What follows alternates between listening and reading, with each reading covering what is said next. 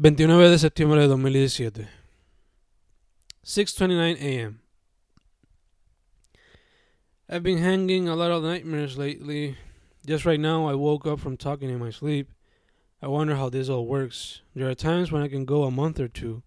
Perhaps this is a result of not having to worry about school or maybe it is just me having too much free space in my brain due to the lack of artistic responsibilities right now. I don't know. It's all pretty weird. 6:45 a.m. I have this doom song stuck in my head since last night. Disappear, reappear, disappear again. I love that line in Doom's delivery. It's a time of rap greatness I wish to achieve one day. Now, if I could only lose that fear to practice rapping. 6:48 a.m. My stomach continues to act like a bitch. Looks like last night's story isn't over yet. 6:55 a.m. That left to the bank extra early today. I hope it can solve everything. Losing $500 in today's or any economy hurts like a motherfucker, especially in this situation where every penny counts. 9:22 a.m. I look at my window and then out the door and then it hits me. This might be the most beautiful morning in the aftermath of Maria. 10:02 a.m. Got hooked on Pokemon again, currently catching and training as many as possible, even thinking of asking Aleto for some help, like trading some so I can continue catching and training.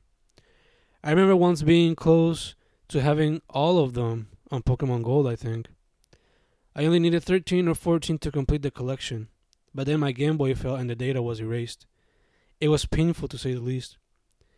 Now I'm shy of 28 to have them all on blue. Most of them are legendaries or Pokemon I can't find in this version, but on red. So that's gonna be my mission once things get back to normal. Contact Aleto and get working on finally having all the possible Pokemon on blue and training them to level 100 and giving them all the power ups they can have. I know it's kind of silly and it isn't a big deal, especially in these times of crisis, but it reminds me of a time when things were a little easier. 11 a.m. Tio Robert and Titimade just came home. Big surprise. I thought they weren't gonna be able to come down in a while. They told us what happened in Arecibo and the rest of the north and northwest. And from what I could gather, it was all devastation, and to the government, it seems they don't exist because there's no water nor power and the supplies are limited. I'm just happy to see Tio and Titi. I was worried something might have happened to them. As soon as they came in, and as soon as they left, I gave each one a hug and kiss and told them I loved them. Now I can rest a little easier knowing they and most of my family is okay. Now I gotta get a hold on my Mesa family and see how they're holding. 1:07 p.m. On writing by Stephen King, Pokemon Blue version, OWBSK, PBV, OWPSK, PBV, this has been my day so far, with the exception of Tio and Titi's visit. 1:21 p.m. Dad just arrived and he brought some ice and Capri Sun. He too is surprised about Tio and Titi's visit. Who wouldn't be? What happened up north was big. I'm glad Dad's here. Now we can decide as family where we're gonna eat today. 1:34 p.m. It starts to rain with strong winds and the fear suddenly kicks in. Is this another storm? 3:20 p.m. Just arrived from BK. Mom and I got a little scared cuz por poco teníamos que esperar for over a half hour. One of the managers told us they were going to shut down the pipeline for a while. But she let us in and we got our orders. Now we're home and we just ate our late lunch, early dinner. I turn on the car so the battery doesn't die. Dad arrives, and he eats his meal while he asks me about you. I repeat the story about the devastation at Arecibo and the north and northwest. It sucks to repeat it. Hopefully, the people will do their best to restore the north and northwest. Fuck the government. 3:50 p.m. I walk up the hill of the suburb next to my house to see if I can get a signal and call Michelle. I do, and I call her, but there's no answer. Not on her phone, not the house's either, and it sucks. But on the way back home, I see the sweetest thing I've seen all day an old woman cutting her husband's hair. I wish I could have that someday.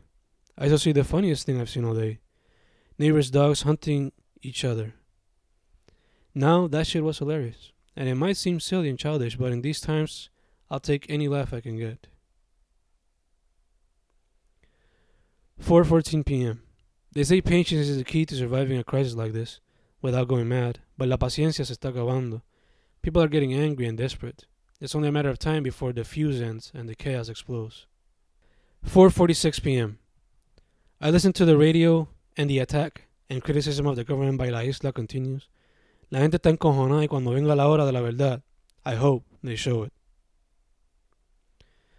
4:53 p.m. Tragedy brings greed. Many have profited off tragedy. War is an example of this. The aftermath of Maria is another. 5:16 p.m. Dad reads the newspaper, an article about the education department from what I gather, school will take a while before it starts again. The same thing happened where Georges attacked. No me está raro que pase ahora again. 5:20 p.m. An article in the newspaper states that over 70,000 people are being affected due to the effect of La Ley Seca. The restaurant biz peeps to be more specific. Some are not even opening because La Ley Seca stops them from selling their biggest form of revenue, alcohol. Like it says on the article, La Ley Seca ayuda a algunos pero afecta a otros. 5:40 p.m. It is a bright and sunny afternoon, not hot at all, pretty windy in fact. It is probably the greatest afternoon since before the attack of Maria. In times like this, we gotta enjoy every beautiful moment we can get, and so I do. I go out, inhale, exhale, and enjoy the breeze. 6:29 p.m. I don't know if it's good or bad when the sky turns pink or blue and pink, but it's beautiful. Sadly, I can't enjoy it as much as I would cuz the damn mosquitoes keep biting my legs. 6:59 p.m. It had been a while since I last saw the moon and the stars shine up the night. I guess that's one of the positives we can find in not having any electricity. We can feast on this beautiful image. 7:05 p.m. Mountain towns in the east side of the country are certainly having the worst of this. Just heard that Lares might have to close its two biggest supermarkets due to the lack of diesel to keep their power plants on. Now I hear that in Utuado communities have suffered from the flooding in ways that are unimaginable to man, and that the lack of communication makes it even harder to aid those in need. The crisis is truly terrible. I just hope the people in these communities are okay, at least in health, even if the struggle is great. 7:24 p.m. Heard on the radio that the lecheras around the island, especially the milk capital Hatillo, were affected heavily.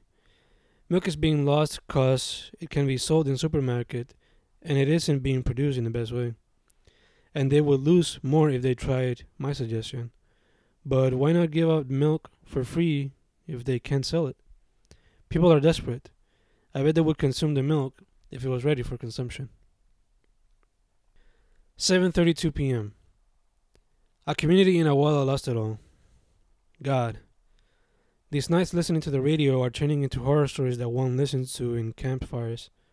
Except there's nor camp nor fire, only flashlights and darkness. 7:51 p.m. Amongst all the horror stories, good news arrive. A young man took a lost wallet to the radio station so it could be delivered to its owner. All personal documents and cash were still inside.